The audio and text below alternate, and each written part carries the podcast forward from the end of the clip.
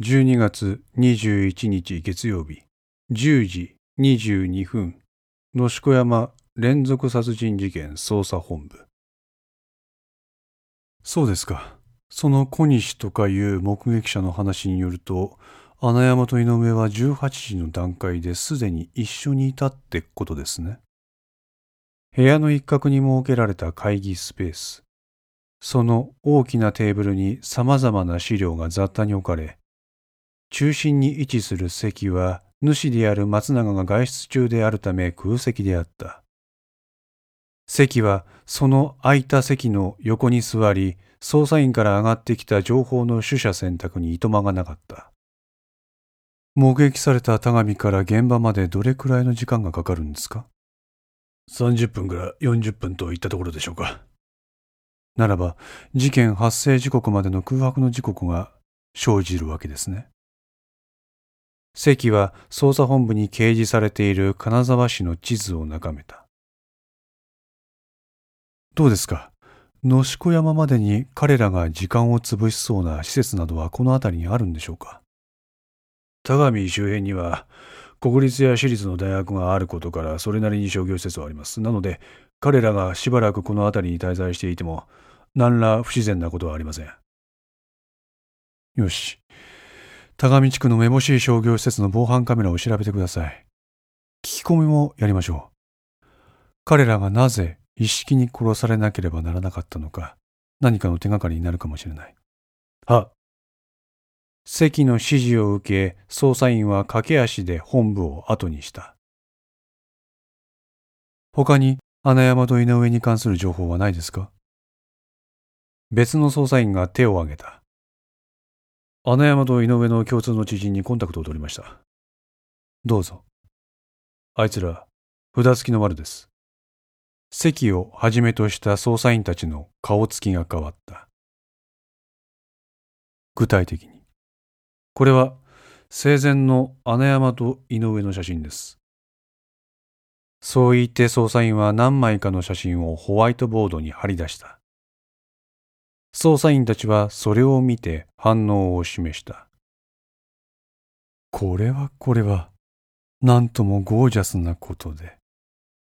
張り出された写真には、ヨットの戦場で大勢の女と一緒に合流する穴山と井上をはじめとした男ども。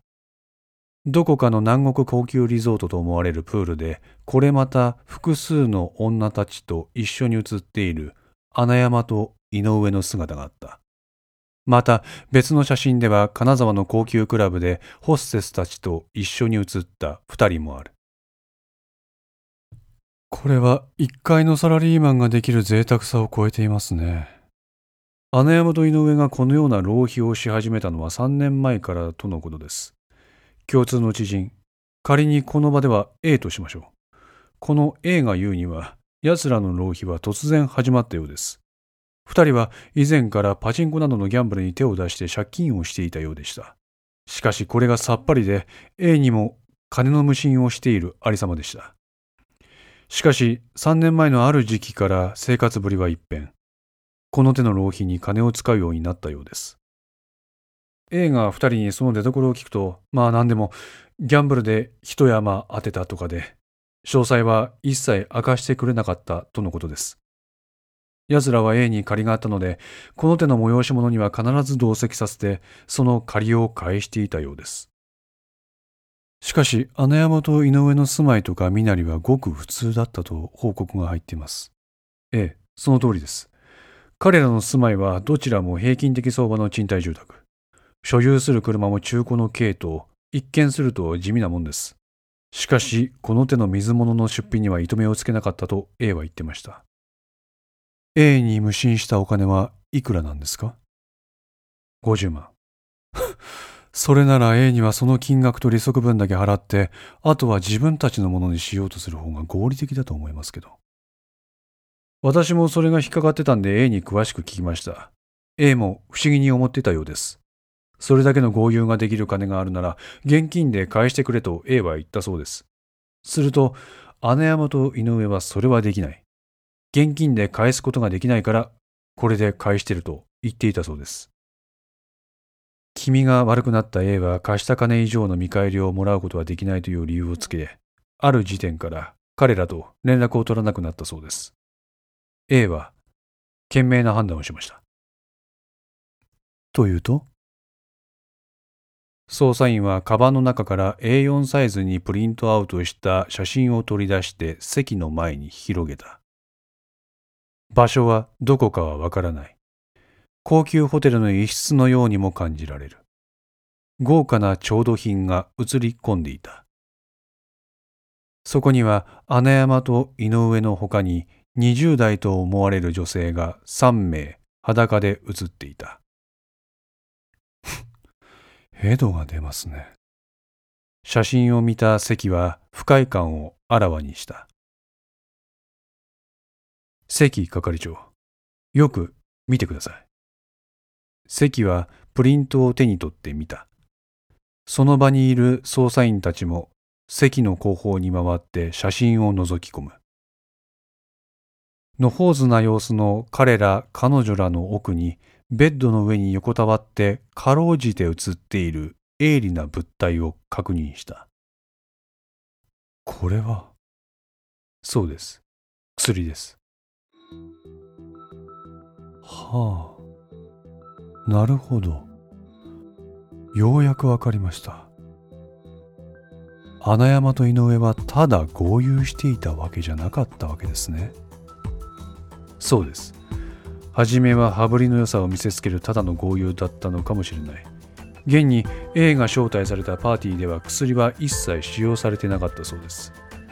何回かの凶楽的な体験をすると人間の欲というものは再現がなくなります。快楽を極限まで追求するようになります。そこで薬の登場です。薬物は快楽追求のリミットを外します。快楽の奴隷を作り出すことによって穴山と井上はその奴隷から搾取を始めます自ら連絡を取らなくなった A はその後何度か穴山と井上からパーティーに招待されていますその時のメールに添付されていたのがこの写真だそうですとなるとスポンサーが問題ですねはい関は腕を組んで考えた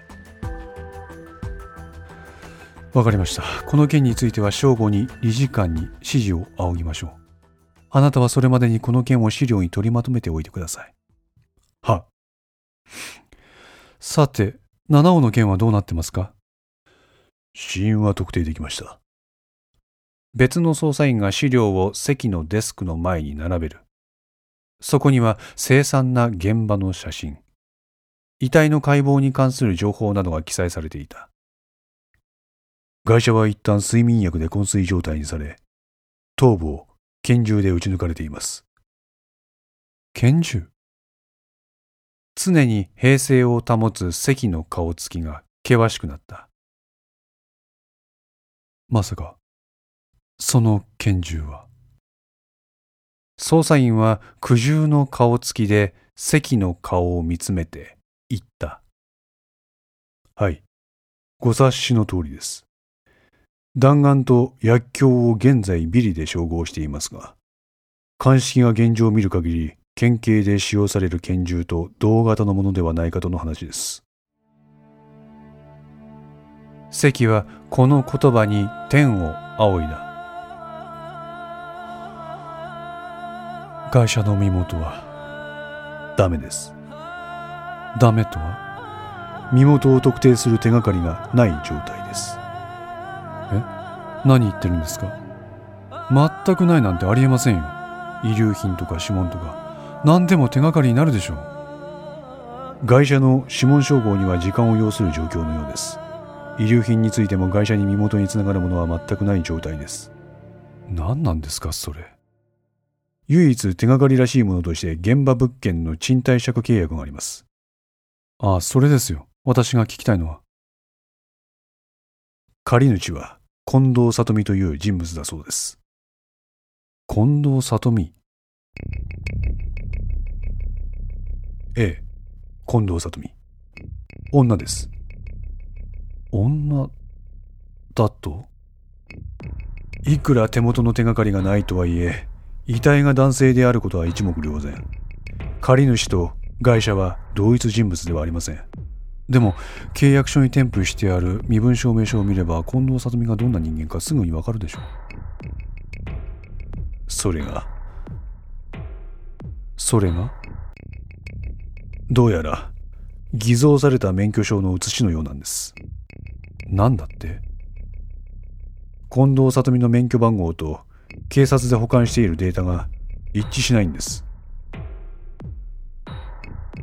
また家賃の引き落とし口座を調べようと思ったんですけどこの物件の家賃は契約時に1年分を現金で一括払いしているため近藤里美の銀行口座を抑えることができませんでした。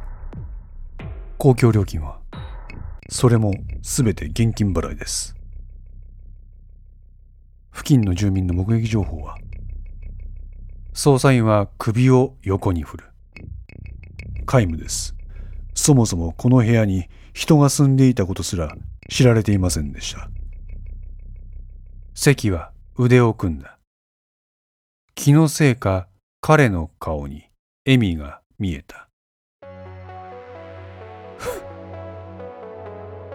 一色さん。用意周到ですね